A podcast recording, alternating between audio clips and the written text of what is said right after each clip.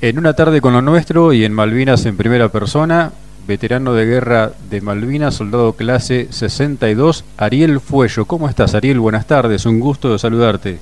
Hola, buenas tardes, Fernando. Un saludo para vos y un saludo también para toda tu audiencia. Veterano de guerra de Malvinas, Ariel, ¿alguna vez, alguna vez en tu adolescencia, en la juventud previo a la colimba, inimaginable, ¿no? Una situación así.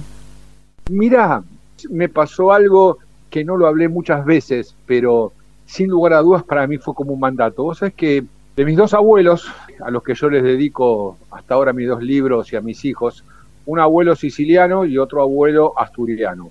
El asturiano, anarquista, ferroviario, tirabombas, luchador por los derechos de los trabajadores ferroviarios, fundador del Partido Socialista, y el otro, siciliano, veterano de la Primera Guerra Mundial. Mira. Y el veterano de la Primera Guerra Mundial, el siciliano, era el papá de mi mamá. Y vivía con nosotros. Cuando mis padres se casan, se van a vivir a una, una casa muy grande que tenemos todavía en el barrio de Versalles, acá en la ciudad de Buenos Aires, a, unas tres o cuatro cuadras del estadio de Vélez, producto del trabajo y del esfuerzo de ese abuelo que vino a la Argentina en la década del 20.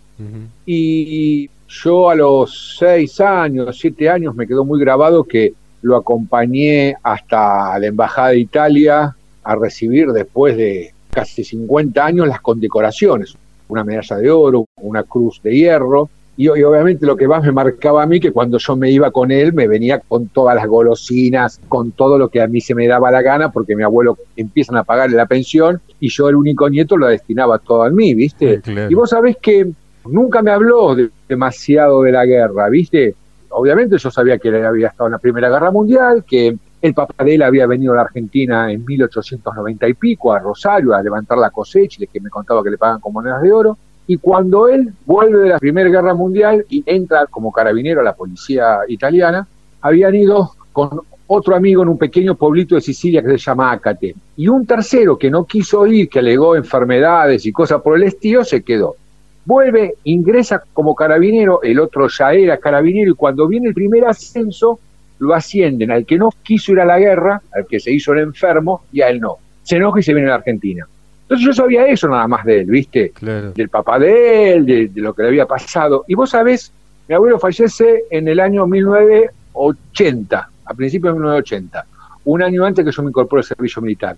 Y vos sabés que ahí me cuenta tres o cuatro cosas que para mí fueron determinantes, ¿no? Me cuenta, por ejemplo, cómo en uno de los ataques alemanes se pone la máscara de un compañero que había muerto y se la pone en la cara para aguantar los gases mortales que se tiraban. Y cuando se saca la máscara se ve todo ensangrentado. Y dije, chao, me pegaron un tiro en la cabeza. Se tocaba y no tenía nada. Y era la sangre del compañero muerto que había dejado la máscara de noche totalmente ensangrentada. Y me contó una cosa, una sola cosa, que fue un mandato cuando yo piso Malvinas en, en 1982 me dice, mira, yo iba caminando para la guerra, me se llevó una estampita de San Vicente, el santo del pueblo de él, con este amigo de él, ¿viste?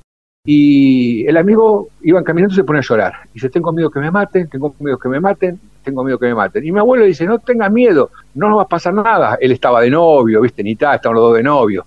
Nos vamos a encontrar con nuestras novias, quédate tranquilo. Y el amigo no paraba de llorar. Me cuenta que viene un avión de frente, tira un par de bombas, mi abuelo se tira a la derecha y el amigo a la izquierda. Pasa el avión, dice arriba, levantarse, se levantan y ve que el amigo no se levanta. Lo mire y le había pegado una esquirla en, el estómago y lo había matado. Mm. Me dijo, nunca pienses que te vas a morir o pienses negativamente en la peor situación de tu vida.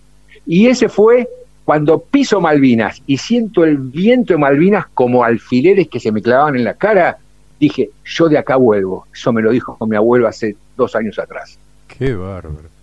Qué pie para la historia, tremendo.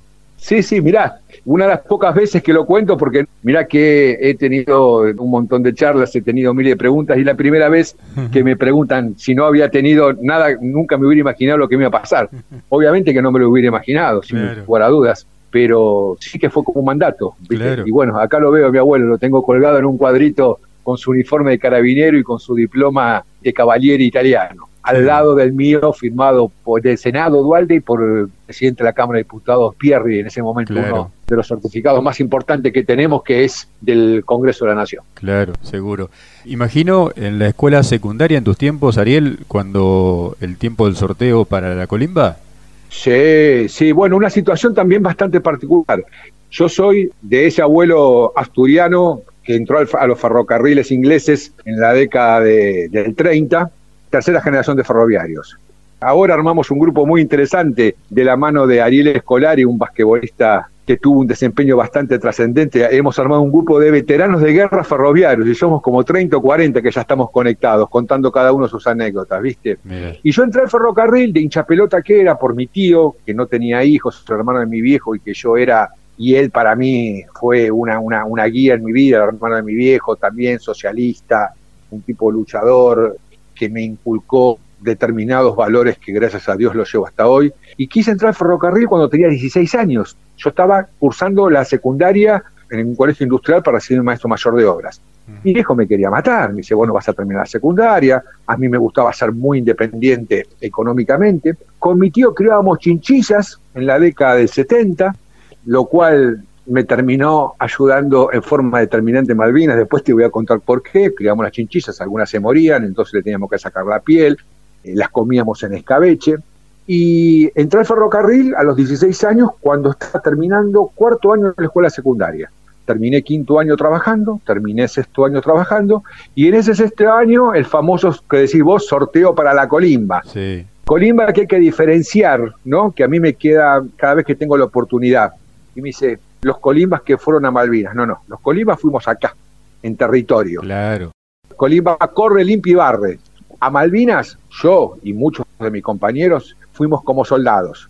Ahí, para nosotros, se había terminado el corre, limpia y barre, ¿viste? Ahí nos enfundamos en la herencia del uniforme de los soldados de San Martín, de Belgrano y de Güemes, y tuvimos el privilegio de ser una de las pocas generaciones que tuvo la oportunidad de defender la patria con las armas. Así que sí, último año, sorteo 760, chau, adentro, ejército, dije yo, ¿viste? y todo lo que significaba eso, viste, que uno al principio lo vivía con cierta bronca por la interferencia con una carrera universitaria que podía entregar. En la época de Menem, sintiendo de que bueno, que estaba bien, que se termine el servicio militar, y después ahora de 40 años dándonos cuenta lo importante que es el servicio militar que fue para nosotros y lo importante que sería hoy el servicio militar para muchas generaciones. Yo también soy de la época de la colimba, más acá en el tiempo, pero también conozco todo lo que rodea al servicio militar, desde lo previo, del sorteo, durante y lo posterior. Y tal vez un poco por eso hoy estamos charlando también, Ariel.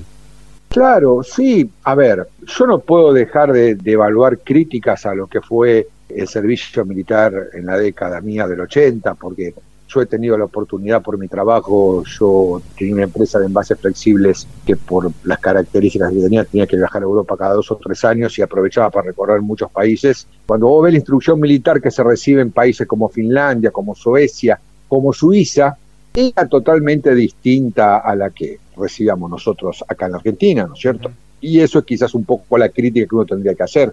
No era una instrucción militar que estaba prevista para la defensa de la patria, es decir, Argentina tuvo su hipótesis de conflicto seria con Chile por el canal de Beagle, en su momento con Brasil, pero convengamos que los ciudadanos éramos convocados, estábamos un año haciendo el servicio militar, recibimos una instrucción militar básica y tenía muchas cosas buenas como era la nivelación. Nosotros éramos de Cava, teníamos gente que venía del interior, que algunos chicos no sabían leer y los terminaban de alfabetizar, tenían problemas odontológicos y se los solucionaban, tenían problemas médicos y se los revisaban. Y después tenía, bueno, como en el caso mío, viste que yo terminé siendo, por conocido o conocido, el chofer de la esposa de un teniente coronel de logística, viste, y era un dandy, andaba manejando con guantes, ¿viste? un Fortaunus de aquella época 0KM, y bueno, digamos que eso con instrucción militar mucho no tendría que ver, pero bueno, era un poco la realidad de la Argentina, con una interrupción de un gobierno civil por un gobierno militar, los militares que en muchos casos creían que el colegio militar era el inicio a la carrera a ser presidente de la nación, y bueno, esas son las consecuencias que nos han llevado a que un país que ha sido uno de los más importantes del mundo desde 1890 hasta 1930, hoy estemos tan lejos de todo, ¿no? Ariel, ese 760, ¿a dónde te llevó? A ejército.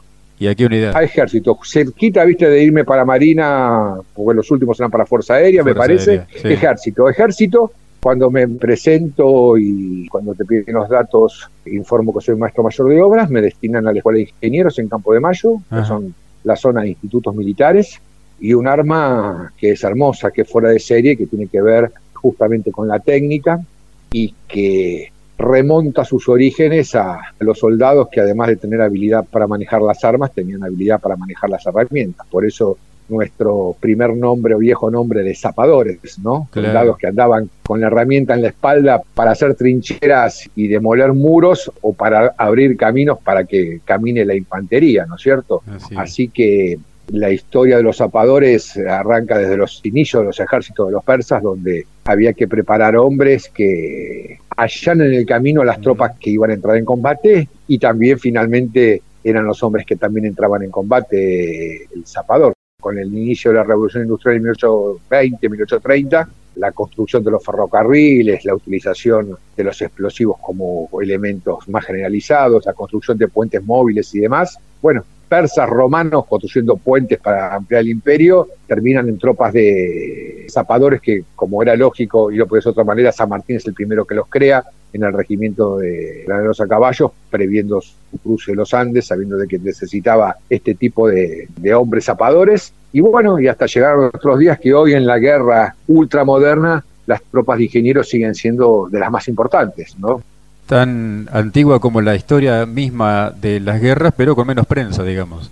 Exactamente, Fernando, das en el clavo. Cada vez que yo tengo la oportunidad, digo exactamente eso. Somos de los que tenemos menos prensa, pero bueno, vos fijate que el lanzamiento del misil Exocet, que seguramente llegaremos eh, en algún momento de esta entrevista, no se utiliza como elemento de aprovechamiento de capacidades tecnológicas por la Armada, que es la que fue el cerebro de este lanzamiento, y lo hago yo desde un lugar de soldado que fui un engranaje para que ese sistema funcione, ¿no es cierto? Claro. Pero bueno, si no hay prensa, nosotros estamos para, por lo menos, no necesitamos vender nada del cuerpo de ingenieros, pero sí por lo menos que quede claro la importancia que tiene para los países eh, tener este tipo de fuerza armada y capacitada.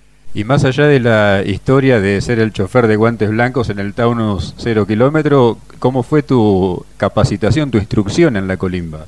Básicamente, viste, empezar a tener el mejor estado físico de mi vida, viste, 45 días eh, encerrado, cortando el pastito alrededor de los árboles de la Ruta 8 en Campo de Mayo. Después atrás teníamos un lago donde armábamos los puentes donde se practicaba la construcción de puentes móviles, flotantes, y correr alrededor de ese lago para estar en un estado físico impecable. Después ir al polígono de tiro, disparar armas de fuego por primera vez, entender el tema de funcionamiento, de cómo armarla, de cómo desarmarla, y no mucho más que eso. Después, dentro de la escuela de ingeniero, teníamos tres compañías. Una que era la compañía de demostración, que era la que se encargaba de armar los puentes, a los cuales nosotros le decíamos la compañía de los pizarrones, todos negros y cuadrados, porque eran los que tenían quizás la, capacitación más limitada, tipo escuela primaria solamente completa y demás. Después estaba la compañía de servicio, que era la que se dedicaba a todo el tema de, depósitos, eh, arsenales, eh, alimentos y demás. Y la tercera, que era la que yo pertenecía, que era la comando, era la que tenía la instrucción en manejo de máquinas, ya sea camiones, máquinas viales y automóviles convencionales. En esa compañía es a la que yo me incorporo y después de esa breve instrucción militar de 45 días, a trabajar de chofer de la señora del teniente coronel.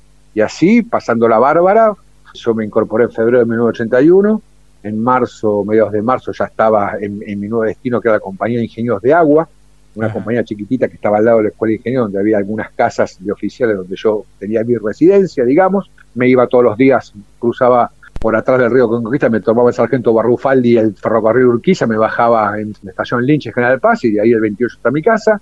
Sí que la venía pasando bárbaro, pero era el cuarto chofer. Y el cuarto chofer con algunos problemas con el teniente coronel que me tenía entre ojos por cuestiones, no sé, de carácter personales no puedo ahondar en más detalles. Conclusión, se fueron los tres choferes y quedé yo para cubrir todas las funciones del departamento de logística que era eh, mi jefe. La esposa se va a Mar del Plata, yo me hago cargo de ir y venir de un departamento que se estaba arreglando en la zona del centro de Buenos Aires, paso por la casa de mi mamá a comer en Versalles y me encamino a Campo de Mayo. todavía no estaba construida la autopista del oeste, la Gaona, estaba la vieja Gaona y en Gaona y Vergara Choco. Y Choco feo, le pegó un Taunus verde de casualidad, yo con un F100, B8 mm. naftera, que era de la Ford. Nosotros en la escuela de ingenieros le hacíamos la seguridad a la Ford, otro tema particular que no da para dar demasiados detalles y la rompí feo, destrucción casi total. Cuando se entera el teniente coronel, que quería mandar al calabozo 30 días, yo tenía muy buena relación con todos los oficiales, yo chocó una camioneta, no lo puedes meter adentro de un calabozo, me estaban sacando los cordones, el cinturón, todo, dijeron 30 días preso, listo, 30 días preso, no he dicho nunca guardia. En esos 30 días, día por medio guardia, hice 15 guardias en 30 días. Mm.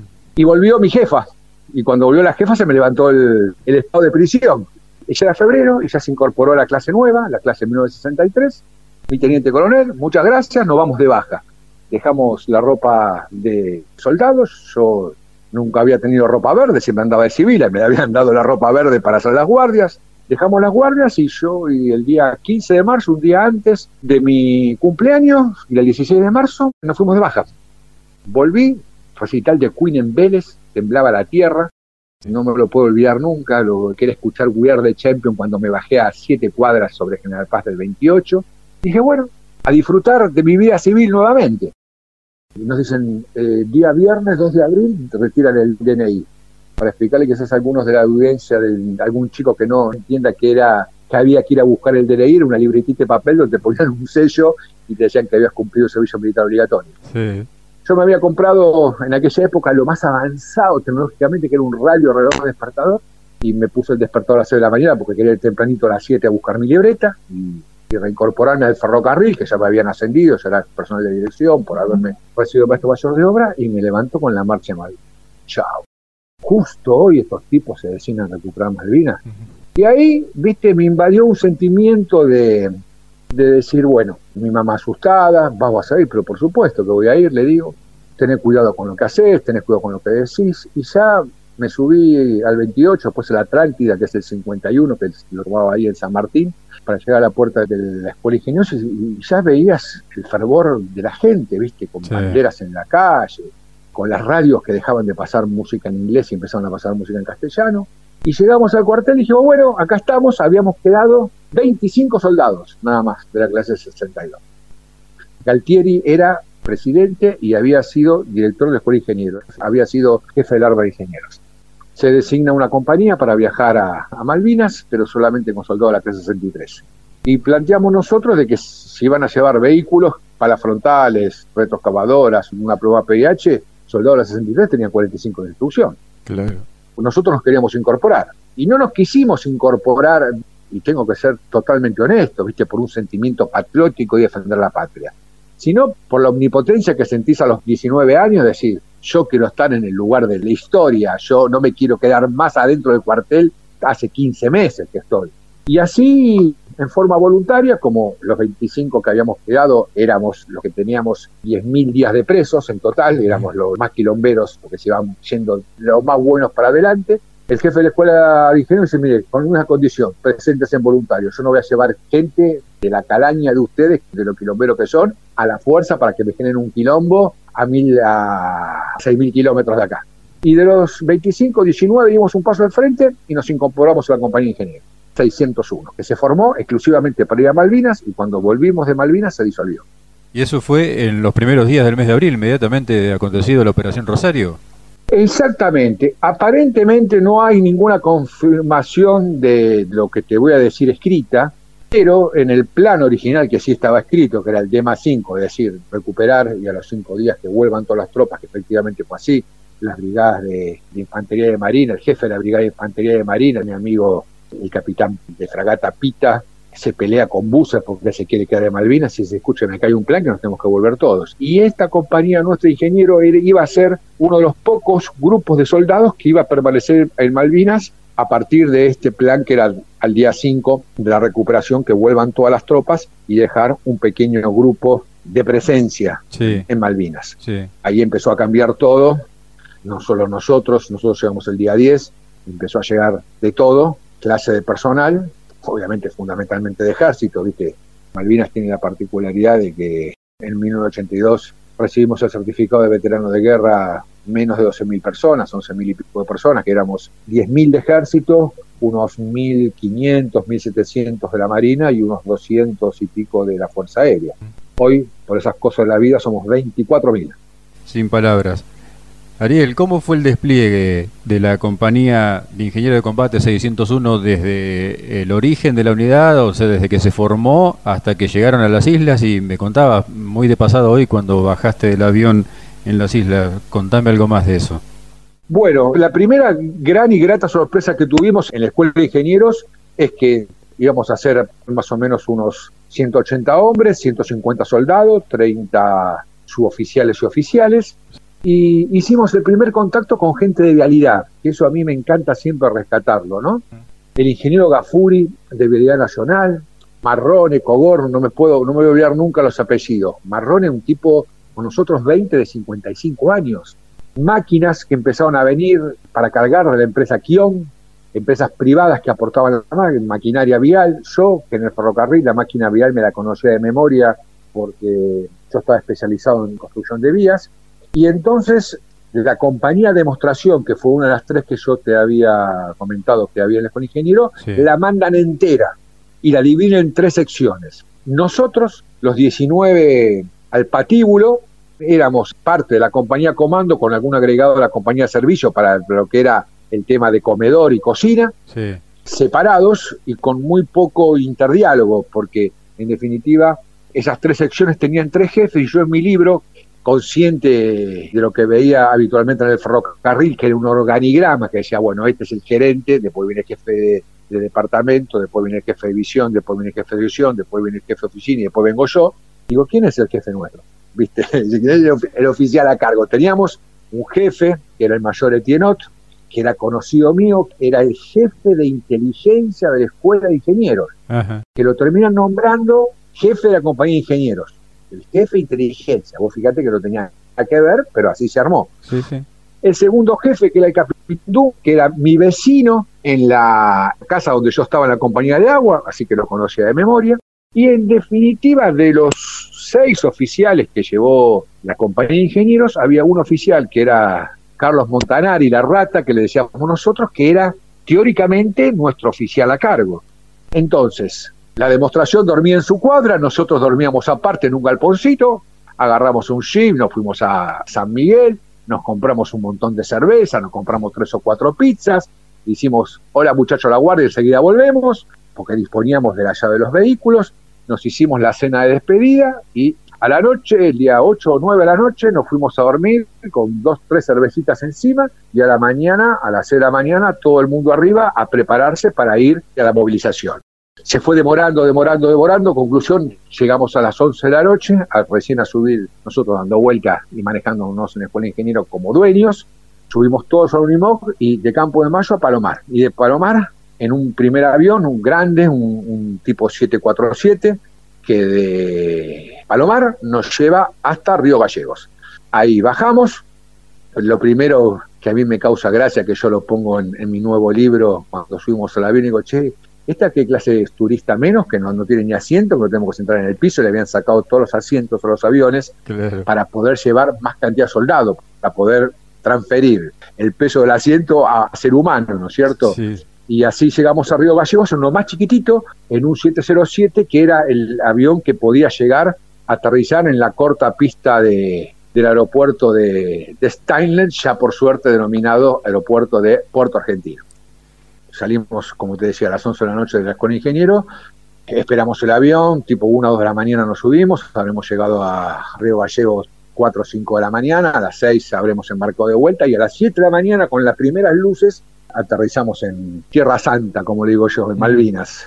Y bueno, lo que te dije hace un rato, ¿no? La primera impresión cuando bajé, el viento, tac, viste, pegándote como el alfileres, tiqui, tiqui, tiqui. Era un día frío, pero no fue de los peores, viste pero nublado, una sensación de, lugar inhóspito, ¿no es cierto? Claro.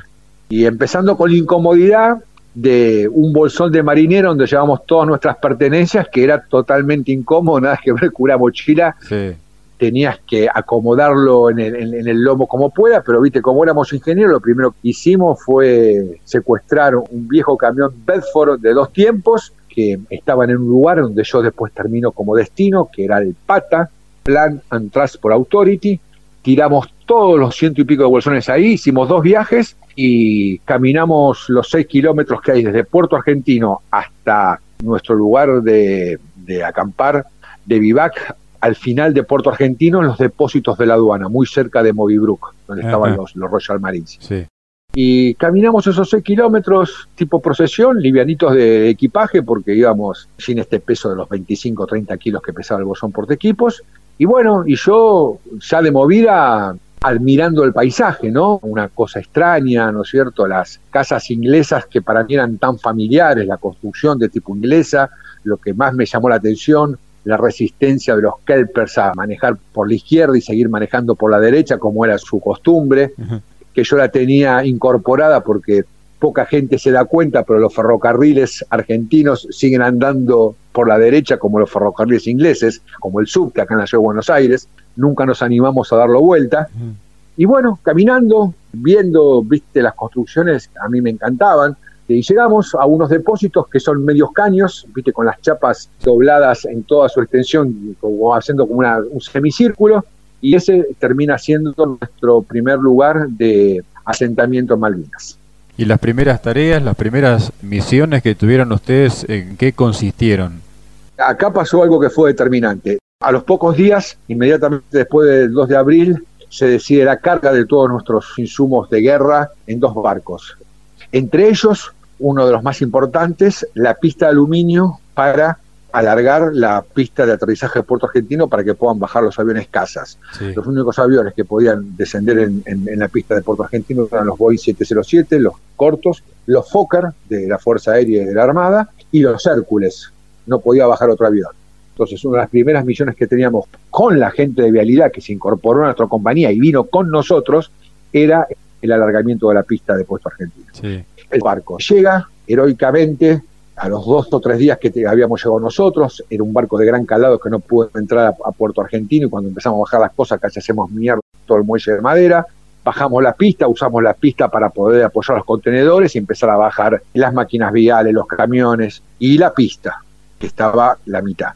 La otra mitad se produce una cobardía inigualable. Los barcos de Elma venían con dos capitanes, uno civil y uno militar el militar fue después de años muy amigo mío, el capitán Llanuso, que falleció lamentablemente hace un par de años, y cuando sale de Puerto Deseado, no sé si lo sabrás, fue atacado en forma equivocada por nuestro héroe, el, Comodoro Carballo, le entra una bomba que no explota, la atan, la sunchan a la bomba y vienen con la bomba adentro del barco, y cuando se entera el del Santa Fe le pega la rada de Puerto Deseado y lo rompe.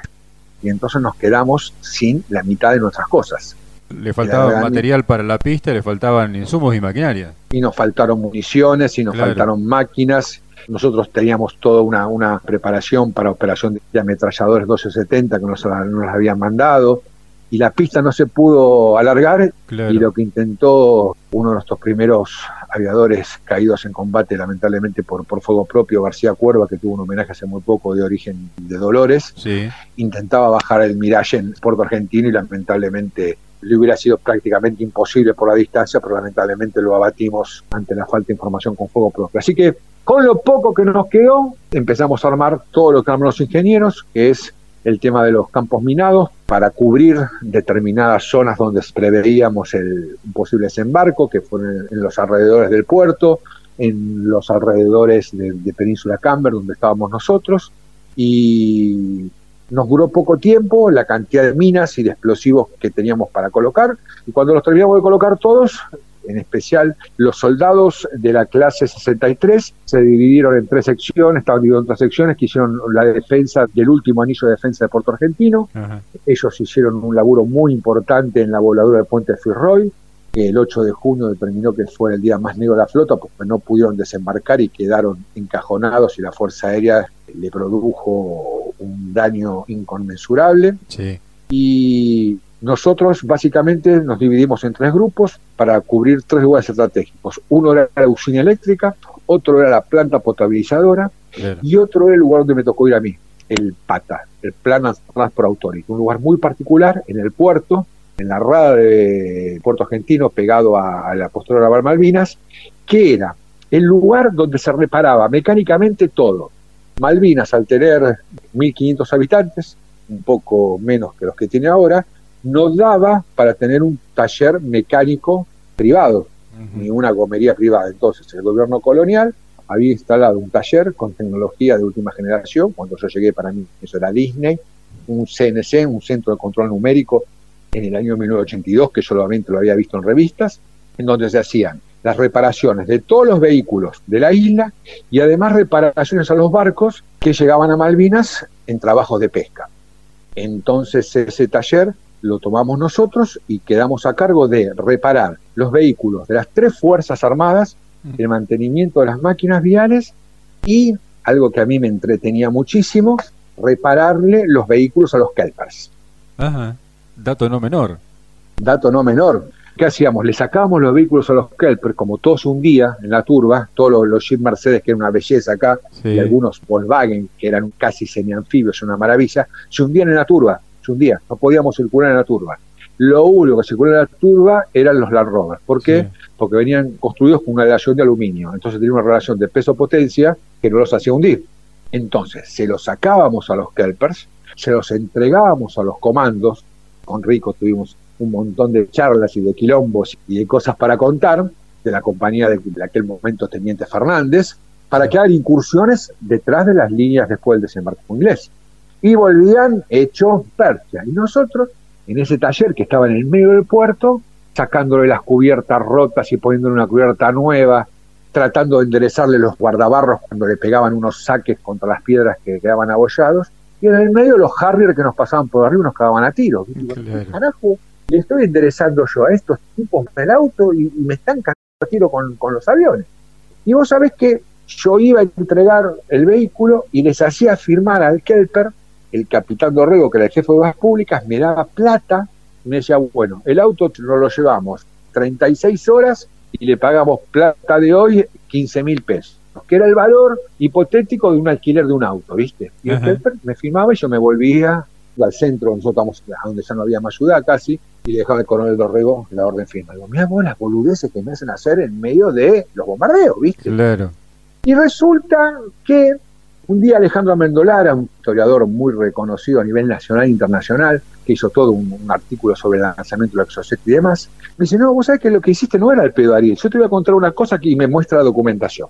Después de 1982, 1983, hay una reunión en la ONU pedida por los ingleses hablando de los malos tratos y de vejaciones que habíamos llevado adelante los soldados del, ejército argentino con respecto a los scalpers, a los ocupas. Entonces, una de las cosas que pasó fue que entre las cosas que nos pudimos llevar, esa caja con todos esos recibos se cargó en el Shewin, en el barquito, y fue al Bahía Paraíso. Y esa caja con todos esos recibos firmados llegó a la Argentina, llegó acá al continente vino de la Argentina de Malvinas y llegó al continente, ¿no? Para hablar con propiedad. Sí, sí. Y en esa reunión, Inglaterra, Kelpers, diplomáticos argentinos y un diplomático soviético como tercera persona para ser testigo de los casos. Entonces declara uno de los Kelpers. Dice, no, a mí me llevaron el auto y me lo devolvieron todo maltratado después de dos días. Y además a mi vecina, a la señora Ingrid, le mataron un pato, se lo pisaron y no pudo ella comer porque era el pato que le servía para la comida de la semana. Y el representante argentino empieza a agarrar los papelitos. ¿Cuál es su nombre? Smith. Mire, ¿esta no es su firma? Sí, usted no recibió, ponele, 300 dólares por el uso de su auto. El tipo mira la firma de él. ¿Y usted, cómo se llama la señora? La del pato, mire, esta es la afirmación del pato. Acá le pagaron, ponele plata de hoy, 1.500 pesos por el pato que le pisaron. Bueno, dice, está bien, siete es mi firma, dice el Kelper, pero yo firmé apuntado por una pistola. Y el soviético, ruso, me contaba Mendolá, pesaba 120 kilos, se empieza a descostillar de la risa. Y el inglés, inglés de, Londres, dice, discúlpeme, ¿usted de qué se ríe?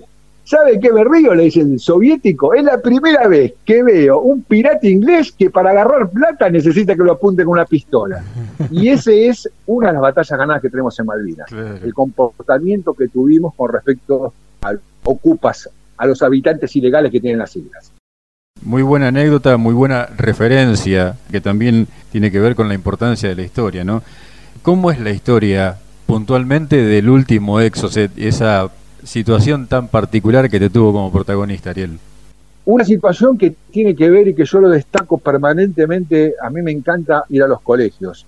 Por eso después de haber escrito mi libro, un libro de 260 páginas, donde yo relato día por día las cosas que me pasó, relato las cosas 30 años después, ¿no? Para poner un parámetro entre lo que uno vive en situación de guerra y lo que se vive en la sociedad que uno no lo percibe. A partir del primero de mayo, como te decía, los barcos ingleses se acercan a la costa Malvinas, la Fuerza Aérea tiene su bautismo de guerra, los buques ingleses, entre ellos el HMS Glamorca, se ponen frente a las costas del puerto argentino, al altura de los puertos, y se empieza a cañonar. Aparece la Fuerza Aérea Argentina y les pega un saque de madre de día. En mi primer libro incorporo unas 20 o 30 cartas de un marino inglés llamado David Thinker, que a mí me conmocionó mucho, murió en el impacto del Exocet que lanzamos nosotros el día 12 de junio, yo ese libro lo encontré en Inglaterra, recopila el padre las cartas y las cartas son maravillosas, unas cartas en contra de Thatcher, en contra de la política, reconociendo el valor de nuestros soldados. Y una de las primeras cartas la que cuenta él. Dice mi comandante que los aviones argentinos no nos pueden atacar y yo estoy tirado acá en la pista del helicóptero y veo cómo me pican las balas a muy pocos metros y estos tipos aparentemente cuando vuelven se caen al agua porque no tienen forma de repostar combustible, no sabían de que cargábamos combustible con los Hércules en el aire, ¿no es cierto? Entonces tenemos ese bombardeo diurno y después ese bombardeo, después de esa paliza que le pega la Fuerza Aérea, no vuelve más de día y empiezan a venir de noche, sistemáticamente todas las noches. Entonces de día nos comíamos el ataque de los aviones y de noche el bombardeo naval. Entonces, en uno de los vuelos se traen los cañones Softmax, unos cañones muy importantes, pero de una distancia máxima de alcance de 20 kilómetros. Los barcos, cuando ven ese ataque de los Softmax a 20 kilómetros, se corren a 25 y ya con los Softmax no podíamos hacer nada. Y entonces se plantea la posibilidad de traer misiles como defensa costera. Pero ¿qué pasa? Misiles no existían, lo, más avanzado en misiles eran los Exocet, y los franceses que los inventaron, los diseñaron para ser lanzados desde aviones o de barcos la genialidad o la capacidad argentina hizo de que el capitán, en aquel momento almirante Pérez, también lamentablemente fallecido, traiga de un barco los misiles Exocet AM-38 y en tierra genere las mismas condiciones que tenía el barco, que básicamente eran cuatro. Una plataforma de lanzamiento, construirla, una computadora móvil que era la que daba información al misil, porque la información recibía información en bytes y la devolvía para verificar la precisión del lugar de la distancia y las coordenadas del blanco, un radar para ubicar el objetivo y cargarle la información al misil, y un grupo electrógeno de 440 volt, una corriente rarísima, que encuentran un equipo Siemens del año 1940 que eran los usados por los alemanes, comprados como chatarra de guerra para los reflectores durante la Segunda Guerra Mundial.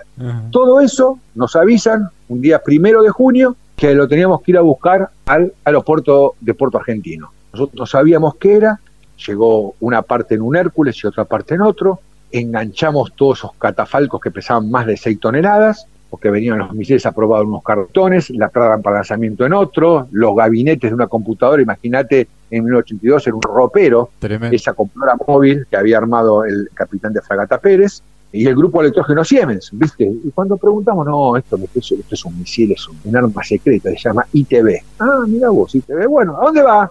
A la postura de Malvinas. ¡Wow! Zafamos, enfrente nuestro, ¿viste? Lo llevamos a los altos en medio del bombardeo naval de noche, ¡pum! Y lo pusimos ahí. No, no, no, bájenlo, hay que camuflarlo porque no se puede ver, listo, lo bajamos, lo camuflamos, le pusimos red. Y al otro día, armarlo. Bueno, vamos, vamos. ¿A qué hora quiere armarlo? A las 6 de la tarde, 7 cuando baje el sol. Bueno, ¿dónde? Hooker Point. ¿Dónde es Hooker Point? A mitad de camino del aeropuerto. Ah, perfecto, listo. Cargamos camión, enganchamos todo tucutucos, Superpon, los acomodamos, ellos se encargaban de todo el cable y nosotros nos volvimos. Y dijimos, bueno, vamos a ver cómo funciona esto. Al otro día, el 2 de junio, se produce el primer lanzamiento. Se enganchan un radar.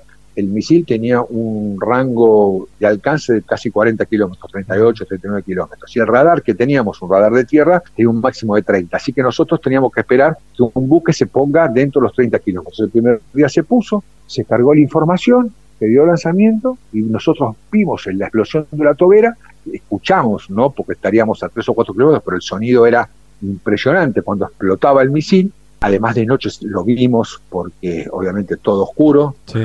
Cuando lo vamos a buscar, sí, ¿le pegaron algo? No, no, no, se nos cayó al agua. Uy, la puta, ¿cómo que se cayó? Sí, se cayó, no sabemos qué falló. Bueno, lo cargamos, lo trajimos de vuelta y ahí nos enteramos de que había fallado un componente. Uno de los componentes que había fallado, que podía ser un componente inglés, ¿viste? Era, las plaquetas que tenían eran altamente complejas y había como un capacitor que se cargaba, había que esperar que se descargue y como nos cuenta el capitán Pérez que el primer misil que lanzan falla, no explotan los bulones que abren las tapas, unos bulones explosivos que abren dos tapas metálicas para que el misil queda ya listo y expuesto para que el fogonazo salga para atrás y el misil para adelante, no salió. Cuando vuelven a cargar la información, no había descargado ese potenciómetro toda la información, entonces recibe la información en forma equivocada. La presión de que el barco se les estaba yendo no lo hizo esperar los 45 segundos que tenía que esperar y a los 30 segundos le dio lanzamiento y por eso el misil falló. Y así hubo que esperar ocho días a que vuelvan los misiles, hasta que finalmente, después de ocho días, vuelven los misiles y volvemos con esa temática, ir a las 7 de la tarde a armarlo y a las 6 de la mañana ir a desarmarlo, traerlo al puerto, camuflarlo. Y dos días antes del cese de las hostilidades, no había barco que se acerque, habían visto los ingleses, ya confirmado por servicio de inteligencia, eh, había salido un misil con destino a un barco y que se había caído al agua. Sí tenían claro que con algo lo estábamos tirando, pero no sabían con qué, porque nunca lo encontraron. Justamente camuflarlo era para que los no les informen. Y después de tres o cuatro días de que fuimos a buscar de vuelta misiles al aeropuerto, lo volvieron a armar. El capitán Pérez cargó correctamente la información. Y a las 2 de la mañana, el misil a 960 kilómetros por hora voló y a los 19 segundos impactó en el HMS Gramorra. Primera vez en la historia que un misil se lanza de tierra, impacta un buque en alta mar. 14 muertos y 27 heridos. Tremendo. ¿Qué sensaciones habrán tenido los que fueron partícipes de toda la operatoria, ¿no? tanto ustedes con el armado como aquellos que estuvieron en los detalles más finitos de, la carga de los datos y demás cuando percibieron la explosión? Yo te puedo contar esto, que es indescriptible y a veces uno, quizás en forma irrespetuosa, pero no tanto, lo más parecido a un gol de Maradona en un mundial contra Inglaterra. ¿Por qué? Porque todas las noches nosotros, con nuestro conocimiento técnico, habíamos detectado que los ingleses bombardeaban por cuadrícula. Entonces empezaban en un punto y terminaban en otro. Entonces sabíamos que ese rango de punto medía, por él, unos 10 kilómetros. Y que empezaba en cero, pasaba de uno y llegaba hasta 10. Entonces nosotros sabíamos en qué momento teníamos que seguir corriendo, que las bombas se nos venían para nosotros. Pero las tropas de infantería que estaban en la primera línea y que no tenían esa capacidad de análisis para decir, bueno, estos tipos empiezan acá y terminan acá, las bombas le caían en la cabeza. Claro. Entonces, de día te comieron los aviones, los ataques de los Harriers, porque el cielo lamentablemente era inglés, no, no, nosotros no lo pudimos dominar. Y de noche, la noche también era inglesa y no podías dormir. Entonces ese día, nosotros vamos de guardia, la noche eran pum, pum, pum. Además, la física te determina que primero vos ves la luz, que es la que viaja a más de 2 millones de kilómetros por segundo, después viene el sonido, que mm. viaja a mil y pico, y después llega la bomba. Entonces, todo ese cálculo nosotros lo teníamos ya en la cabeza. Y eso era sistemático. Entonces, nosotros ya nos llegábamos a dormir con eso, ¿no? Y recibir la alegría de que vos tenés una noche rarísima, totalmente clara, estrellada, la cruz del sur brillante, y ver el fogonazo de salida, y a los 19 segundos ver que fugazmente se te ilumina el horizonte y que paren las bombas, el amor le estaba tirando al regimiento de infantería 7, me parece, que estaba en, Dos Hermanas. Estaba 7 estaba en London. El apoyo del ataque a Dos Hermanas. En London, exactamente. Y para el bombardeo, ¿me entendés? tipo como una película, cuando decís corten. Sí y una de las cosas que pasaban era que uno miraba mucho las trazantes para ver para dónde venía el quilombo y las trazantes empezaron a salir para el cielo, tipo festejo. La con le dimos, tomá, mirá cómo los paramos en, una. Fue impresionante, indescriptible, Fernando, indescriptible. Tremendo, me imagino. Después de esa noche quedó poco tiempo en cuanto a las acciones, porque estaba muy cerca ya de lo que fue el cese del fuego. ¿Cómo siguió la actividad para ustedes, Ariel? Y vos sabés que cuando viene nos queda un misil, y ese misil lo estábamos programando para lanzarlo desde la rada de Puerto Argentino, para el lado de Movibruc. Y lamentablemente la grúa, la PIH Omega, que era la que operaba, eh, lo que operábamos nosotros para montar y desmontar el misil, la fatigamos de trabajo, tal vez así que el 25 de mayo, por un error del operador que le dio tanto arranque, quemamos el burro de arranque de la PH Omega, que tenía un motor Cummins que por suerte le pudimos afanar, nos metimos por una ventana de la Falkland Island Company y le sacamos el burro a un grupo electrógeno que el otro día los Kelpers se querían morir porque daban tic, tic, tic, tic a la llave y no entendían qué había pasado. Con ese burro lo tuvimos que modificar porque no nos consiguieron los arjueros y el 25 de mayo la grúa volvió a arrancar. Entonces, en ese estado precario la grúa trabajó desde el 25 de mayo hasta el 12 de junio de la noche. El 13 cuando quisimos volver a armar, la grúa no volvió a arrancar. Y ya no teníamos formas de arrancar, no, no. Imagínate que no teníamos una casa de repuesto de conseguir otro burro de arranque, ¿viste? Y a nosotros, el día 13, desembarca un grupo de SAS en Cambers, enfrente nuestro, de la costa que estaba a unos 500 metros nuestro, y la infantería de marina. Y nosotros, desde la radio de Puerto Argentino, los cagamos a tiro. Los tipos se vuelven, eso está en un libro que tradujo a Mendolada de, uno de los jefes de inteligencia, que los tipos no dicen qué vinieron a hacer. Woodward dice, malditas tropas especiales querían tener su bautismo de guerra y su protagonismo. A mí no me suena eso. La otra era que querían hacer un punto en frente nuestro, en Cambers, para apoyar la batalla que se estaba librando cerca del grupo de transportada 4 en Movibrook. La tercera hipótesis es que nos venían a hacer mierda nosotros como intentaron hacer mierda en la operación Mikado a los misiles Exocet AM-39. Conclusión, se llevaron unos cuantos muertos y se fueron recontra a tiros, porque Cambers estaba súper bien defendida. Entonces, para nosotros, la mañana del 14 de junio fue una sorpresa total, porque no habíamos entrado en combate, habíamos entrado el día anterior y habíamos tenido un resultado positivo. Además, cuando los gomones venían navegando, lo teníamos a Liriza de enfrente que le prendió todos los reflectores y era un, viste, era una carmes, era un tiro al pato, tiro al pichón. Entonces nosotros vivimos la guerra desde ese lugar. Es decir, loco, estos tipos cuando bajan nosotros los cagamos a tiros. Claro, no estamos viviendo la caída de las dos anillos de protección desde London, Dos Hermanas, Tumbledon y en definitiva las tropas nuestras, esta sección que te decía de, de la tropa de ingenieros de la compañía de demostración, quedaron como última línea de defensa de Puerto Argentino. Claro. El día del cese del fuego, ¿qué situación pasó a revisar para ustedes?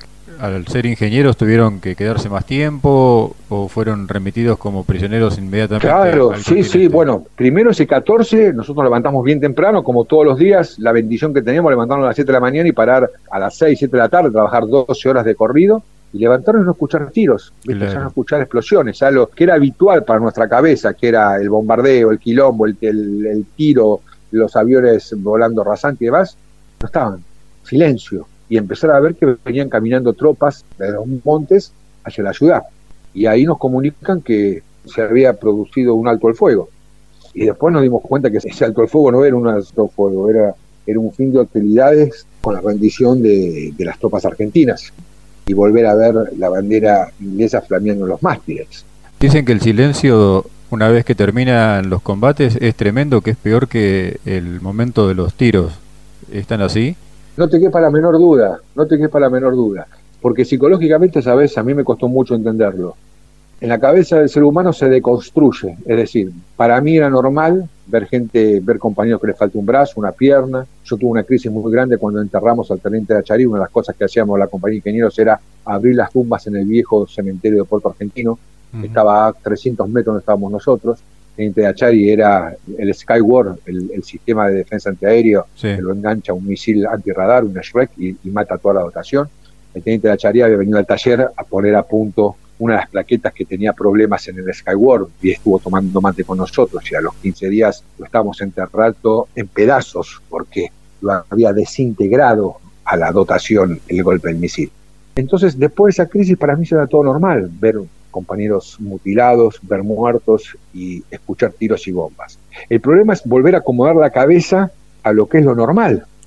Cuando vos te levantás ahí en las flores y escuchás a los pajaritos y a los perros ladrando nada más. Ese es el gran problema de la vuelta de los veteranos de guerra. Ariel, volvemos a la situación. ¿Quedaron como prisioneros más tiempo que el resto ustedes o volvieron también de inmediato al continente? No, la compañía nuestra quedaron eh, unos 15 o 20 hombres nosotros volvimos siete días después, el 22. La mayoría, digamos el 80% de la compañía, volvió y un 20%, unos 20 hombres, quedaron en Malvinas para delimitar los campos minados. ¿Te afectó, como a muchos, lo que se llamó, lo que se llama la desmalvinización? Sí, profundamente, más que la guerra.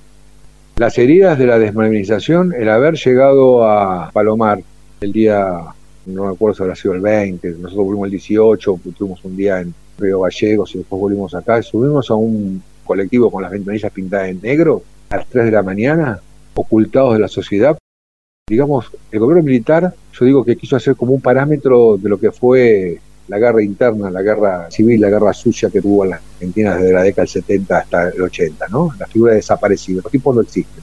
Perdieron la guerra, no hay que mostrarlo. De hecho, le vamos a la sargento Cabral y nos agarra un tipo de inteligencia y nos quiere decir lo que teníamos que decir. Imagínate, ya nos habíamos transformado en intratables.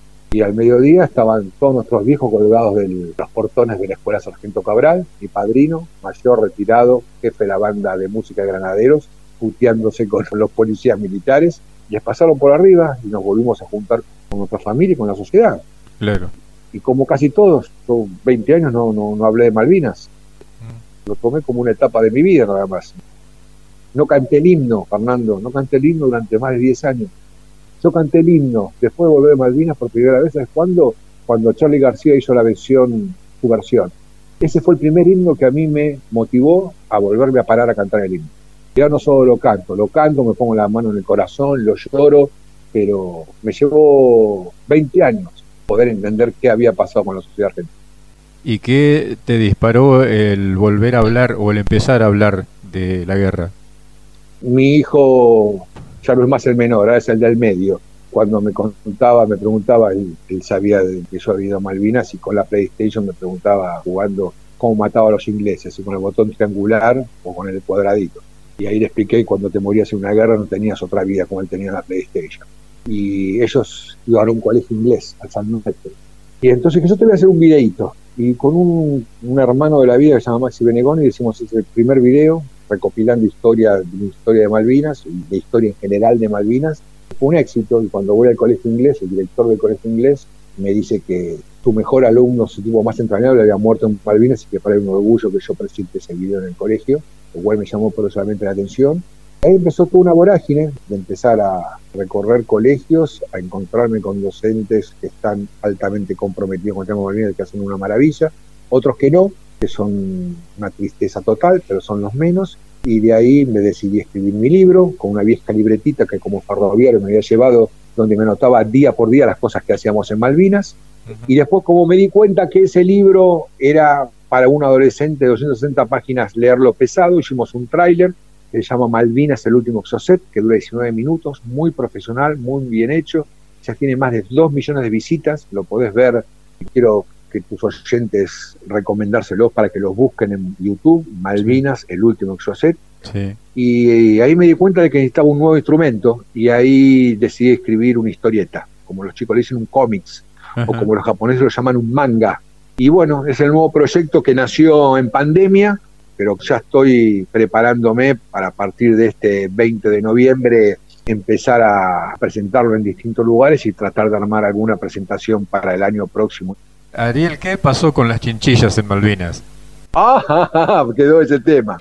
Empezó a faltar comida, empezó a faltar comida, y nosotros comer, comemos. Entonces cuando veíamos a las ovejitas lindas pastando por el camino, ¡pum! ¡tuc! Oveja al hombro, la mayoría de nosotros de capital. Che, ¿y esto cómo hacemos para comerlo ahora? Déjamelo a mí. Yo peleé de estas chiquititas, tienen que ser más o menos como las grandes. Le enganchaba el talón, le saqué a, mi fal el apagallama, el cuchillo, lo afilé bien, tiqui tiqui tiqui, le saqué la piel, le metí el punito, le saqué toda la piel, le corté donde le habíamos pegado el tiro y salieron todas las tripas rotas. Listo, papá, ya está limpio. Conseguiste tres pales, prender fuego, que hoy tenemos asado de oveja me transformé en el carnicero de la compañía de los soldados de capital. ¿Dónde aprendiste eso? Me dice uno de los compañeros. Y macho, con mi tío creamos chinchillas, así que pelar una chiquitita y pelar uno más grande, me imaginé que era más o menos parecido. Seguro. Ariel, ¿volviste a las islas? ¿Te propusieron en algún momento hacerlo? ¿Tenés pensado hacerlo? Mira, como muchos veteranos, no, no volví a las islas, nunca me lo propusieron, siempre tuve, trabajé en la actividad privada, así que de haber vuelto a las islas tenía que haber vuelto por decisión propia, muchos compañeros trabajando en empresas del Estado han tenido ese beneficio. Y yo había decidido no volver, hasta que uno de mis hijos me dijo, yo quiero ir al lugar donde estabas vos, papá, en las islas. Y toda esa historia que yo me había armado en la cabeza, el pasaporte, que no voy a permitir que me lo sellen y demás, ahora me parece intrascendente y quizás, si Dios lo permite, en los próximos años es muy posible que con mis tres hijos o con alguno de ellos vuelva a Malvinas.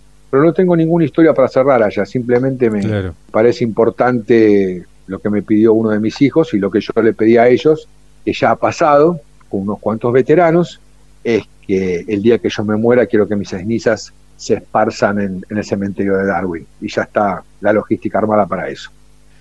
Ariel, yo quiero agradecerte muchísimo por estos minutos, por traer a Malvinas en primera persona a nuestro espacio, tu testimonio, tu historia, que no es una más, por cierto, que es muy particular, y dejar el micrófono a tu disposición para lo que quieras agregar en el final como mensaje para quien escuche esta grabación. Primero el agradecido soy yo. A veces a nosotros los veteranos nos cuesta entender la garra y las ganas que ustedes les ponen los malvineros, los tipos que tienen el compromiso con Malvinas como lo tenés vos. Yo en mi agenda telefónica anoto a los veteranos a los camaradas míos como BGM, veteranos de guerra de Malvinas. Yo también. Y a ustedes los anoto como BM, veteranos de Malvinas, aunque sean jóvenes, porque mm, están llevando el elemento más, más importante adelante que es mantener viva la causa. En la línea de tiempo de los próximos 200 años que se van a cumplir de la usurpación inglesa, hay un quiebre que es en el año 1982, donde más allá del gobierno, más allá de quién decidió, los argentinos decidimos recuperar Malvinas y no hay territorio que se pueda reclamar ante una potencia extranjera si uno no deja su cuota de sangre. Los argentinos estuvimos dispuestos, algunos como yo, a pelear y otros más elevados que yo, los que son nuestros héroes, a dejar la vida por Malvinas. Y yo lo digo en los colegios, la única batalla que se pierde es la que se abandona. Vos sabés que los ingleses y los kelpers, lo que más les duele y lo que no pueden entender es que a casi 40 años nosotros sigamos haciendo todo, todo no todos los veteranos, pero muchos veteranos, los que están a nuestro alcance para mantener viva la gesta Malvinas. En mi caso, además, porque yo tengo la conciencia de que podía haber sido uno de los que está enterrado en el cementerio de Darwin, porque todos estuvimos siempre demasiado cerca de la muerte. Y hubiera exigido desde allá, desde ese cementerio, que alguno como yo que esté vivo acá, esté haciendo el laburo que estoy yo. Que meta la mano en el bolsillo para poner, tener viva la causa Malvinas, no ir solamente al cajero automático a cobrar una pensión. Por eso yo las historietas, cuando veo un colegio, las regalo, por eso todo lo que hago por Malvinas, en nada me interesa y hago lo posible para que no haya mezclado un solo tema económico.